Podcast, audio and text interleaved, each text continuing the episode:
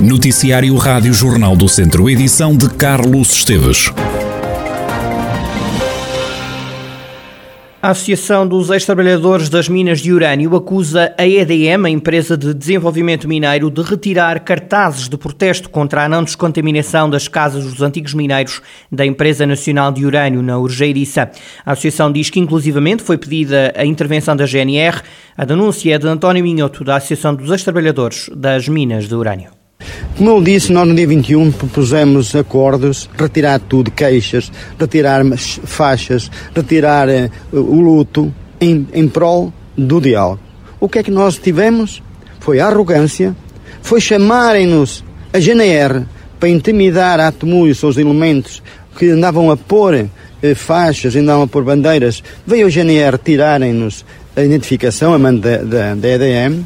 Posteriormente, eh, não, não bastando, a EDM veio retirar toda a propaganda que a Atemu tinha a denunciar eh, junto às instalações, o que quer dizer que isto é uma coisa também inédita. Nunca isto aconteceu. Sempre a Atemu teve a, a possibilidade, e hoje estamos a comemorar o 25 de Abril, isto é grave. É grave e o Ministro do Ambiente não vier repor, não viesse mostrar que não tem nada a ver com isto. Que o diálogo que tanto diz o governo que vai ter, independente da maioria, se não mostrar, é um mau pronúncio, porque ameaça a retirada de materiais. Isto quer dizer que estão com alguma prepotência, mas por outro lado também têm medo da nossa denúncia. A queixa-crime contra o Estado e contra a EDM já foi apresentada. Também a União Europeia avançou com o processo contra Portugal por falta de cumprimento de uma diretiva comunitária relacionada com o radão. Até à próxima segunda-feira, a GNR tem no terreno a Operação Páscoa. Arrancou no início da semana e intensifica-se a partir de hoje, como confirmou a Rádio Jornal do Centro-Major Lamelas, da GNR de Viseu. Esta Operação Páscoa tem, numa, numa fase inicial, é como prioritária a, a, prevenção de ocorrências de vários ilícitos criminais, não é? decorridos da, de uma intensificação da fiscalização e patrulhamento, eh, na medida em que se antevê, claro está, um, um período de maior afluência, quer de trânsito, quer mesmo a nível de pessoas, de movimentação de pessoas. Um, então esta operação visa, sobretudo, então garantir a segurança e a proteção das pessoas, eh, que vai para além de uma fiscalização rodoviária mais intensiva, claro está, mas, mas também para um aumento do patrulhamento junto dos locais de festividades, nas várias imediações e zonas residenciais e comerciais, eh, bem como o aumento da, da fiscalização e da, da presença eh, na, nas vias onde o tráfego a circulação rodoviária se intensifica nesta altura do ano. As autoridades deixam ainda alguns conselhos para quem anda na estrada e para quem se ausentar das habitações durante o período da Páscoa devemos fazer a nossa viagem em períodos em que existe menos uh, pessoas na estrada a circular. Descansar duas em duas horas durante a viagem, uh, adequar a viagem à velocidade às condições eh, meteorológicas e devemos evitar também as manobras que possam resultar em embaraçamentos de trânsito e que podem por si só originar alguns acidentes no âmbito da criminalidade geral, ou seja, no âmbito das pessoas que estão, que saem das suas residências nestas festividades que se aproximam. Devemos sempre informar a nossa autoridade policial da, na nossa zona eh, para que da nossa deslocação, existe plataformas, existe um telefone que podemos usar. Devemos também, eh, nas nossas casas, instalar alguns alarmes, algumas sinalizações, não deixarmos as nossas portas e janelas abertas, não deixar eh, escritos ou sinais nas portas ou janelas que indiquem a nossa eh, ausência e, e, por último, não deixar acumular correspondência na, nas caixas de correio, porque essa correspondência acumulada também dá um sinal inequívoco de que não há ninguém em casa. Conselhos dados pelo Major Lamelas da GNR de Viseu, a Páscoa tem de ser vivida em segurança. A Páscoa que chega com sol, céu com poucas nuvens e temperaturas máximas que vão variar entre os 22 e os 25 graus. Mas a partir de segunda-feira o tempo começa a mudar, como explica Ângela Lourenço, do Instituto Português do Mar e da Atmosfera.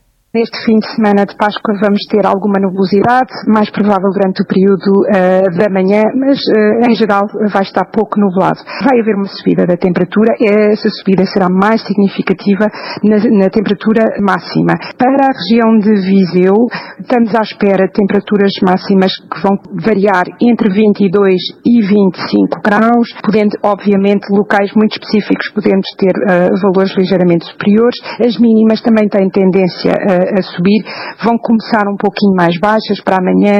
As mínimas estão a variar entre 6 graus, 11 graus aproximadamente, e depois vão começando a subir e estabilizar entre os 9 e 12 graus de temperatura mínima.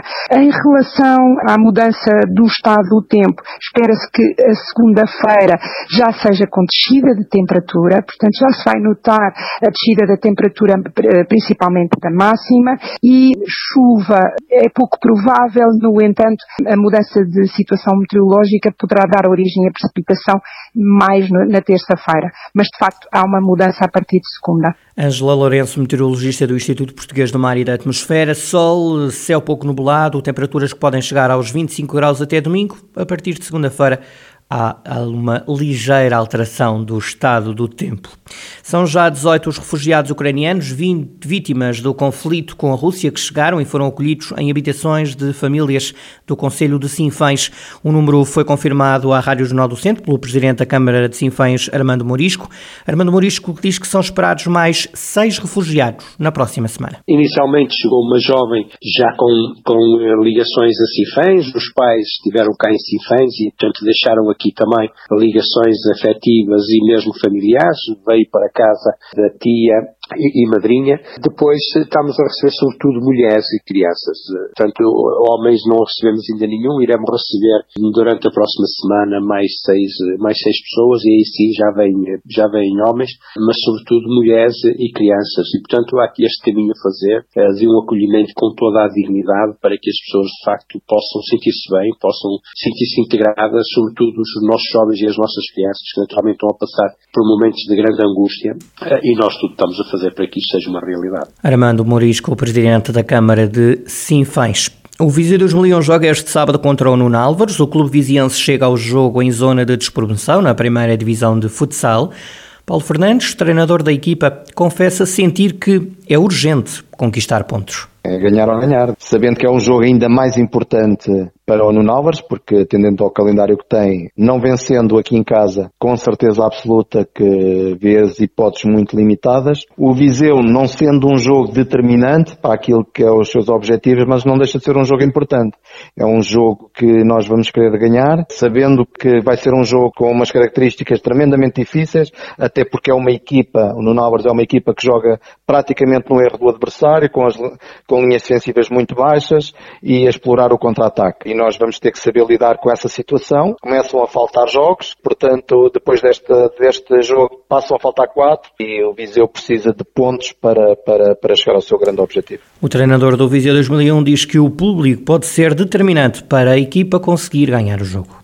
Claro que é importante. Mentiria se dissesse o contrário. É importante, é em nossa casa, sentimos confortáveis. O público, não sendo em grande quantidade, é em qualidade, porque acaba sempre por, por por ajudar a equipa, chamando pelo nome dos jogadores, aplaudindo, gritando e sabemos o quanto isso é, o quanto isso é importante. Mas também sabemos que, por exemplo, a época passada fizemos uma época tremendamente positiva sem público. Entre uma situação e a outra, com certeza absoluta que preferimos ter o calor do público a puxar por nós e a ajudar a equipa e empurrar a equipa para a vitória. Sabemos que hum, estamos uh, numa posição em que precisamos de todo o apoio, o plantel em geral e eu em particular uh, gostaríamos de ver este, este pavilhão cheio para nos empurrar para a vitória que no fundo será, não será uma vitória de, do Viseu 2001, mas será uma, uma vitória toda uma cidade e toda uma região. Paulo Fernandes, treinador do Viseu 2001, o clube entretanto decidiu abrir as portas do pavilhão Cidade Viseu aos sócios e adeptos, sendo assim a entrada é gratuita para este jogo entre o Viseu 2001 e o Nuno Álvares. Mais de 380 jogadores, mais de 70 treinadores e ainda 50 colaboradores vão marcar presença na próxima sexta-feira e sábado no torneio Nelas Cup para os escalões de sub-10 e de sub-11.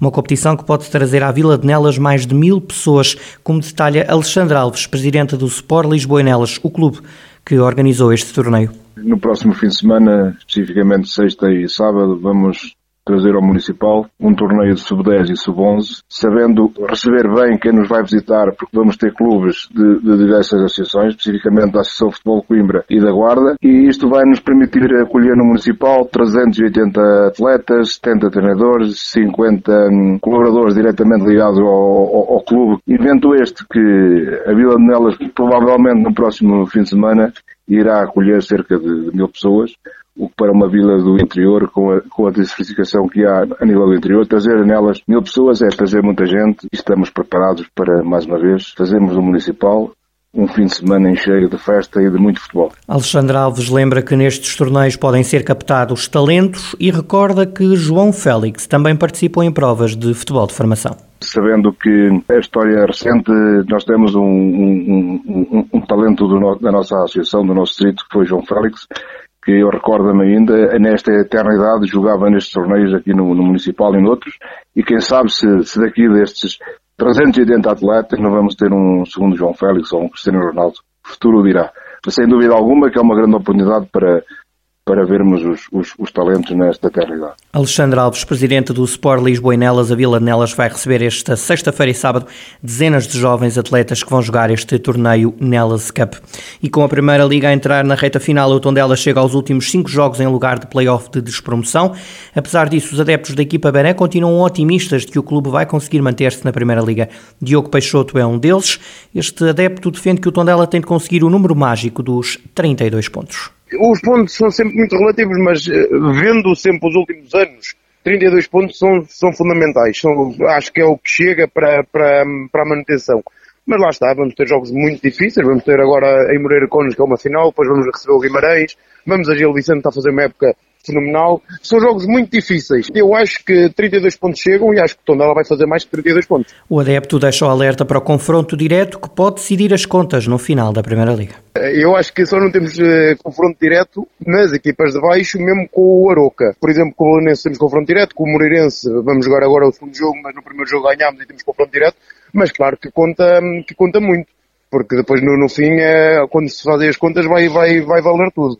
Mas eu acho que hum, não vamos precisar dessas contas. Eu estou confiante na equipa, estou confiante no treinador novo que está a demonstrar trabalho e acho que vamos nos chafar facilmente. Também Pedro Costa está confiante para esta reta final do campeonato. Apesar disso, o adepto do Tondela alerta para o calendário apertado que se segue ao jogo com o Moreirense para nós acaba por ser normal, não é? Acaba por ser mais um ano sofrido, a depender muito do, dos últimos jogos, a depender muito de contas, a depender muito de, destes últimos pontos que nos fazem falta. Mas vamos ver, já estamos habituados, já estamos em situações piores. Continua a depender de nós, temos, temos que ganhar estes últimos jogos, que é para dar a volta e garantir a manutenção. Não perder é sempre importante. Agora, acho que para nós era muito importante ganhar já, para fazermos uma certa distância para o Moreirense e também para ter um jogo complicado depois com o Vitória em casa e com o Gil Vicente também depois logo a seguir, que são equipas a lutar pela Europa Europa, por isso acho que era importante tentar ganhar já. De qualquer maneira, temos que ir, temos que ir para todos os jogos agora até ao final a tentar ganhar. Os adeptos do Tondela mostrarem-se confiantes de que o clube pode dar a volta por cima e garantir a manutenção nestes cinco jogos que faltam para o final da Primeira Liga. O clube Auriverde entra em campo diante do Moreirense, sábado, em zona de play-off de despromoção.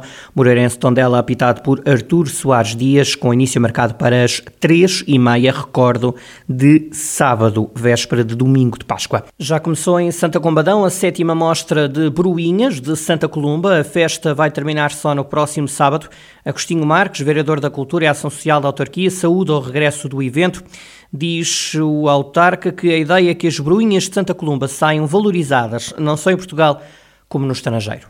Nós entendemos, juntamente com a União de Freguesias de Santa Combadão e Couto Mosteiro, que connosco organiza este certame, que estão reunidas as condições para eh, projetarmos este, este evento gastronómico e esta mostra gastronómica das nossas coloninhas para um outro patamar de excelência e que, que comecemos a cativar e a saber trazer até nós visitantes de todo o país e até internacionais, porque de facto isto é um produto único em, em Portugal e que merece definitivamente uma aposta mais, mais forte e mais coesa, quer do, município, quer da própria União de Freguesias de Santa Combadão e Couto Mosteiro, naturalmente. Agostinho Marques, vereador da Cultura e Ação Social da Câmara Municipal de Santa Combadão, a cidade vai acolher até sábado a sétima mostra de bruinhas de Santa Columba.